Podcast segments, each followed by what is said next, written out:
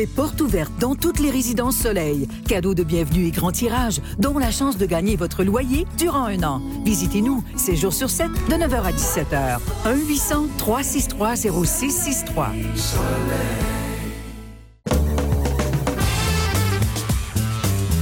Société.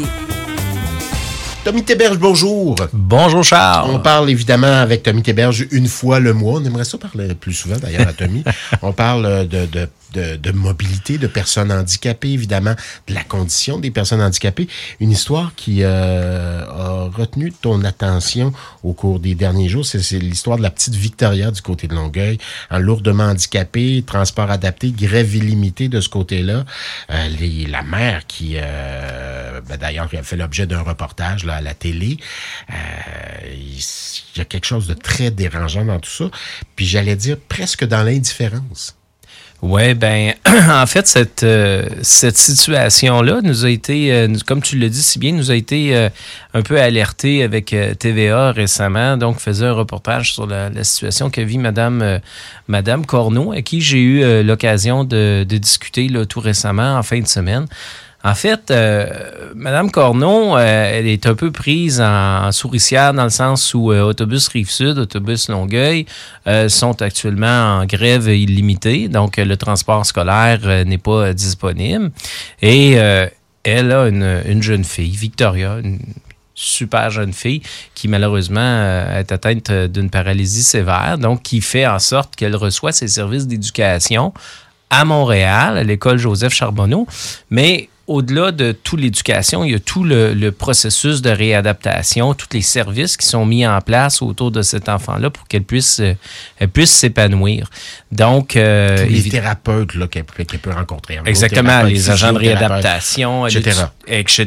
Elle utilise un fauteuil mécanique. Donc là-bas, il y a le mécanicien aussi qui sont là pour l'aider aussi avec ses aides techniques. Tout à fait. Puis c'est une micro-société, il faut se le dire aussi. Donc c'est son milieu de vie, son milieu social. Donc c'est là qu'elle peut, euh, elle peut s'épanouir.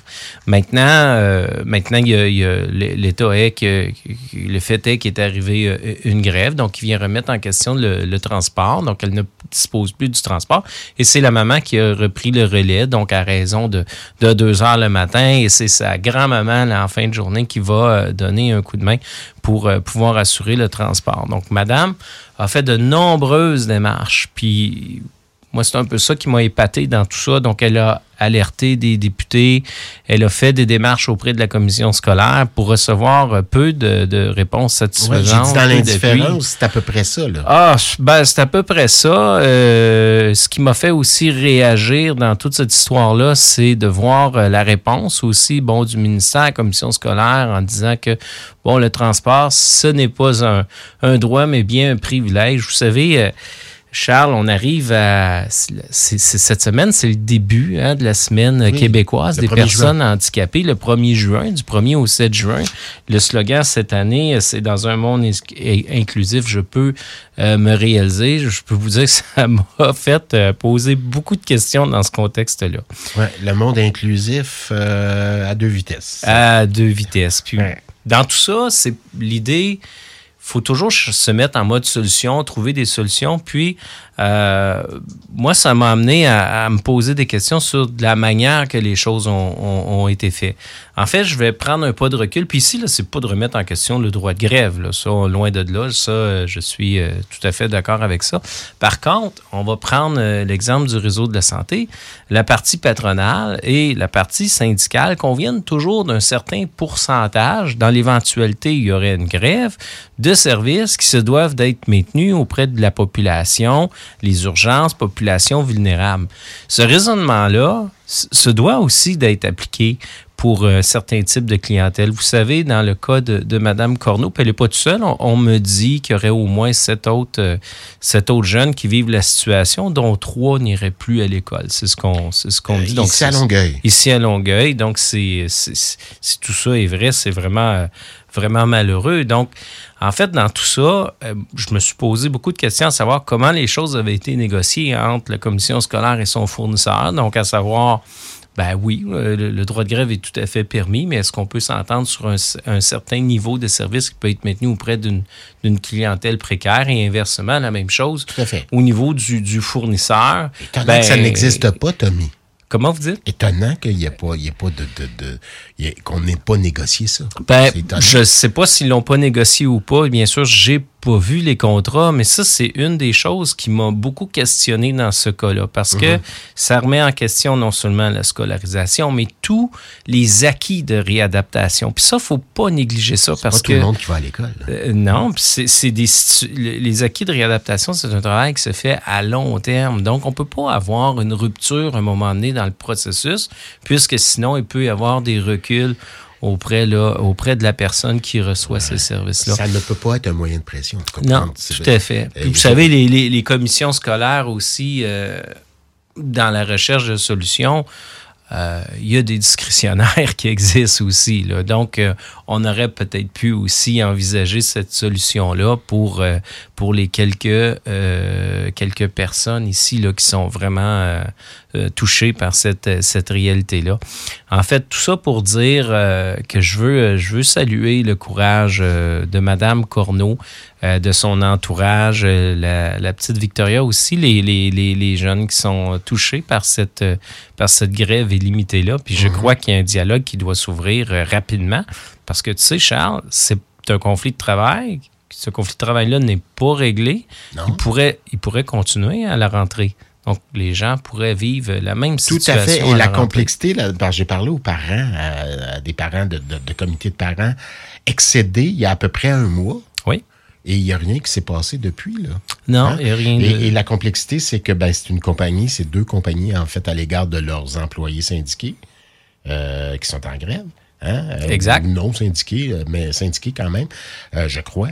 je m'aventure, mais bon, oui. en fait, on négocie, en fait, des grévistes négocient avec un employeur, mais à travers tout ça, il y a le centre de service scolaire qui n'est pas l'employeur. Exactement. Hein, Donc, c'est sûr. Client tu touches un point. Donc, c'est sûr que l'entreprise en elle-même, dans ses relations de travail qu'elle a avec ses employés, ben, elle doit prévoir ça. S'il arrive une situation de grève, ben, est-ce qu'il y a un certain niveau de service qui doit être maintenu, lequel, puis de faire en sorte que ces moyens-là soient mis en place pour pas que, que, que, des choses euh, comme, comme on voit se produire actuellement.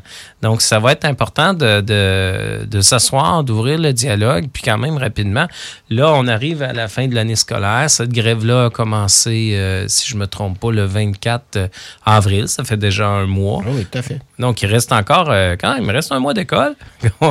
Et on n'est pas en vacances, bien que le soleil aujourd'hui nous, nous, nous, invite à y être, mais, on n'est pas en vacances. Le soleil ne déplace pas les enfants. Exactement. Il y a tout ça qu'il faut retenir. À, quelques jours du début de la semaine, euh, des, des, des, personnes handicapées, là, aussi. Là. Ah, tout à fait. Puis la, semaine va, va commencer le, le, 1er juin.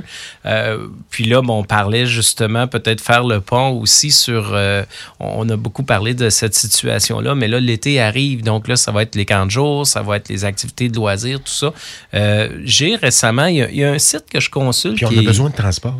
on a les enfants ont besoin de transport, le transport adapté, évidemment. Exactement. Exactement. Puis le transport adapté, ben, c'est justement, c'est parce que ces personnes-là ne sont pas en mesure de prendre le transport régulier. Je sais qu'il y a eu des, des, des billets d'autobus, tout ça qui ont été offerts plus pour la clientèle au niveau secondaire, tout ça.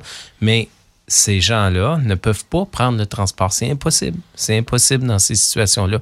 Puis, euh, quand on nous dit, bah, c'est un privilège, je regrette, mais euh, il, faut, il faut scolariser. On a l'obligation de scolariser nos, nos jeunes. Puis, on a des jeunes qui, malheureusement, peuvent pas prendre les transports réguliers. Donc, faut penser à eux autres. Sinon, ben, et se produit ce qui se produit actuellement, puis c'est des c'est une clientèle qui devient euh, captive à ce moment-là. Comment tu l'expliques? Euh, j'ai dit l'indifférence, peut-être le mot est, est, un peu exagéré. Comment tu l'expliques le fait que cette dame-là, Mme Corneau, est allée à gauche, à droite, a demandé l'aide, l'appui d'élus, puis il y a eu peu de réponses?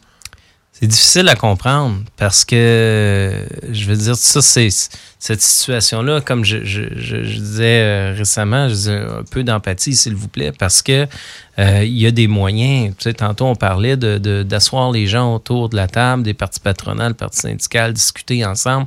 Il y a les fonds discrétionnaires. Donc, c'est des leviers dont dispose le politique, dont disposent les commissions scolaires pour des au moins députés peuvent intervenir auprès de leur difficilement. C'est sûr que le ministre de l'Éducation pourrait euh, parler avec les, Oui. les dirigeants de la commission scolaire puis dire, ben écoutez, comment on peut régler la situation? Y a-t-il quelque chose qui peut être mis en place temporairement d'ici à ce que la situation se règle? Poursuivre le dialogue avec les entreprises puis aller de l'avant. Donc, c'est c'est des choses que, est-ce que ça a été fait? Est-ce que ça aurait pu être fait? Euh, Madame Corneau semble nous dire qu'elle reçoit peu d'appui ou pas, à, à tel point qu'elle a quand même attendu pratiquement euh, euh, trois, quatre semaines avant de se manifester pour pouvoir euh, alerter les médias. Puis c'est à partir de là que, que, que la situation a pu, euh, c'est pu être mise à c'est jour. pas une grève québécoise, c'est une grève euh, vraiment très, très... euh, c'est rive sudoise. à Ah, c'est très local ici, local mais tu sais qu'il y en a une, si je me trompe pas, actuellement aussi dans l'Outaouais. Donc, j'ai mon petit doigt me dit qu'il doit y avoir aussi des, euh, des gens qui sont, euh, qui sont euh, gravement touchés par des personnes handicapées qui sont, sont touchées par. puis qui Ouais. vivent ce que Madame, ce que Madame Corneau et sa famille et la petite Victoria vit actuellement. Bon, alors, ben, en espérant que tout ça rentre dans l'ordre et qu'on trouve une façon de s'entendre. Effectivement, il faut se parler, il faut essayer de chercher une solution, puis il faut aussi prévoir l'avenir parce que la rentrée va venir vite. Puis si le conflit n'est pas réglé, ben on peut pas, on peut pas laisser des, des enfants à la maison, des enfants handicapés à la maison qui doivent non seulement être scolarisés, mais recevoir leur service de réadaptation. Tommy Taberge, merci infiniment. À une prochaine. Merci beaucoup, Charles.